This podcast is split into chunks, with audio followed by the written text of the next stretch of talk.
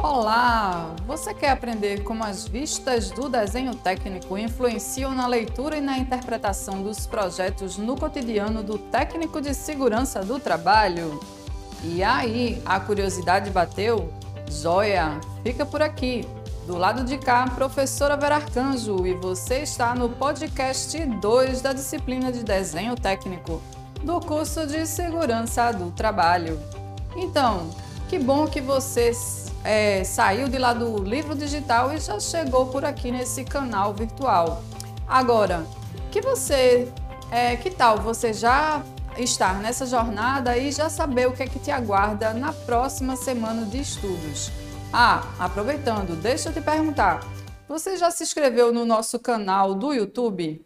Se não, dá uma passada lá depois, no momento que for assistir a videoaula, mas somente quando terminar de ler o seu livro digital, combinado? Bom, já que você me esperou até agora, deixa eu te passar um resumo do que será estudado nesta semana. Que tal? Então, simbora! Nessa semana, você vai estudar como representar um objeto ou uma edificação de forma tridimensional. Isso mesmo, através da perspectiva no desenho técnico e das vistas ortogonais.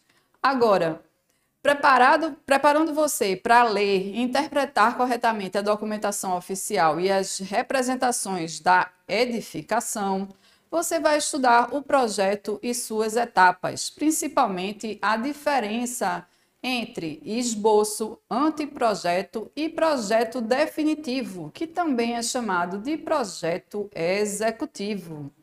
Depois disso, você ficar para ficar mais claro para você, leia as informações gráficas apresentadas no projeto arquitetônico através das vistas superiores das plantas de situação, locação e coberta. Depois que você estudar isso, ó, vai tirar de letra qualquer planta que chegar para você. Agora, já dando spoiler sobre os cortes horizontais na edificação, você vai conhecer os elementos da planta baixa. E depois, em se tratando das vistas externas do projeto executivo, você vai conhecer as tão conhecidas plantas de fachada. E aí, não é massa? Joia! Agora eu te convido para voltar à leitura do teu livro digital e depois corre, encontra a gente lá no AVA e se embora trocar experiências ou dúvidas tanto com os professores outro com os colegas lá no fórum. Combinado? Eita coisa boa! Te encontro em breve no próximo episódio, certo? Ainda vem muita novidade boa por aqui. Até lá!